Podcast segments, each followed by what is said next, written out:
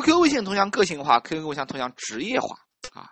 看我文章的同学就知道了哈。你们可以看看你们现在的头像，你们可以想一想，你当你看到这张图画的时候，有多少可能性想到这是一位猎头，而且这是一位专业的猎头啊？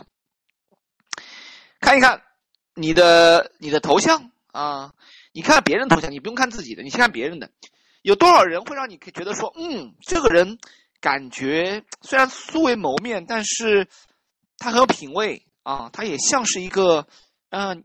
专业的猎头，我想跟他聊一聊，还是说，呃，有很多人看了头像之后会想到说，嗯，这个人应该不是一个很成熟的猎头，或者他应该是一个刚刚毕业的小猎头，或者他应该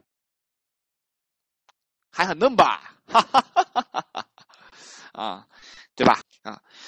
嗯啊，这笑声是魔性的笑声，哈哈，VC 的笑声是很有标志性的哈。我以前的候选人跟我打电话啊，这个几年之后打给他，他能都能猜到是我啊，他都能猜到是我，哪怕我换个电话给他，他都能猜到是我，一听就是你 VC，你的声音太有辨识度了哈，哈啊啊啊啊，魔音穿耳啊，料凉不绝哈，呃呃是这样的啊，很多人有一个观念啊，可能大家也有一个观念是。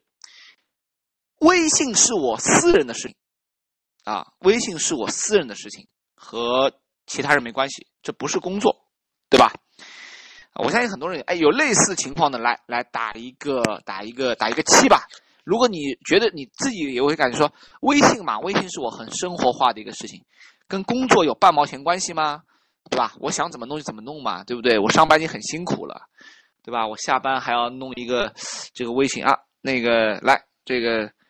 有有类似想法，打个七哈，嗯，啊，有人说去真爱网下载个照片啊，那得 P 成多啥样子哈？这个啊，OK，嗯，所以我我们在探讨这没有好坏啊，只是每个人的角度不一样。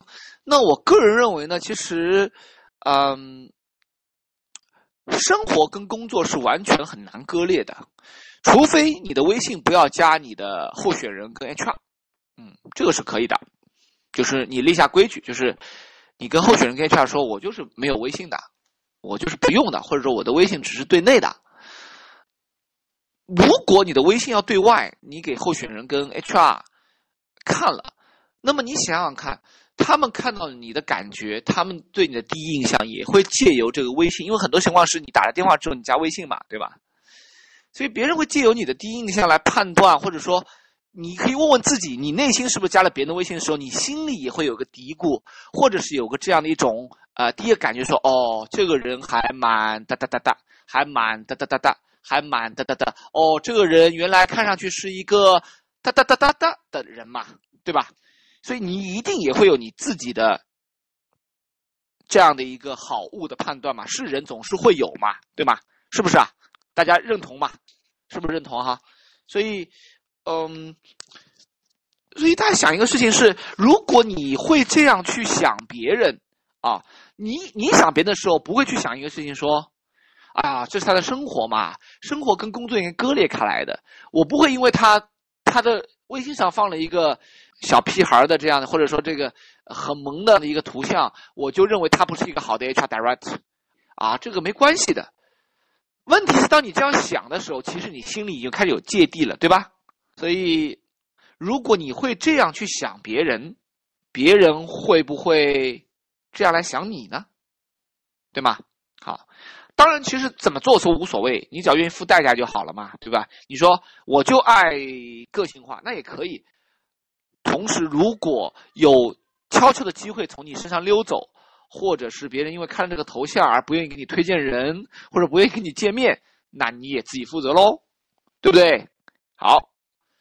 呃，只要哪怕今天今晚有一句话、两句话，你今天能收到，对你有所启发，那 VC 我今天就睡得更香了。好的，谢谢大家。那今天我们就到这里，下次我们的 VC 脱口秀，我们不见不散。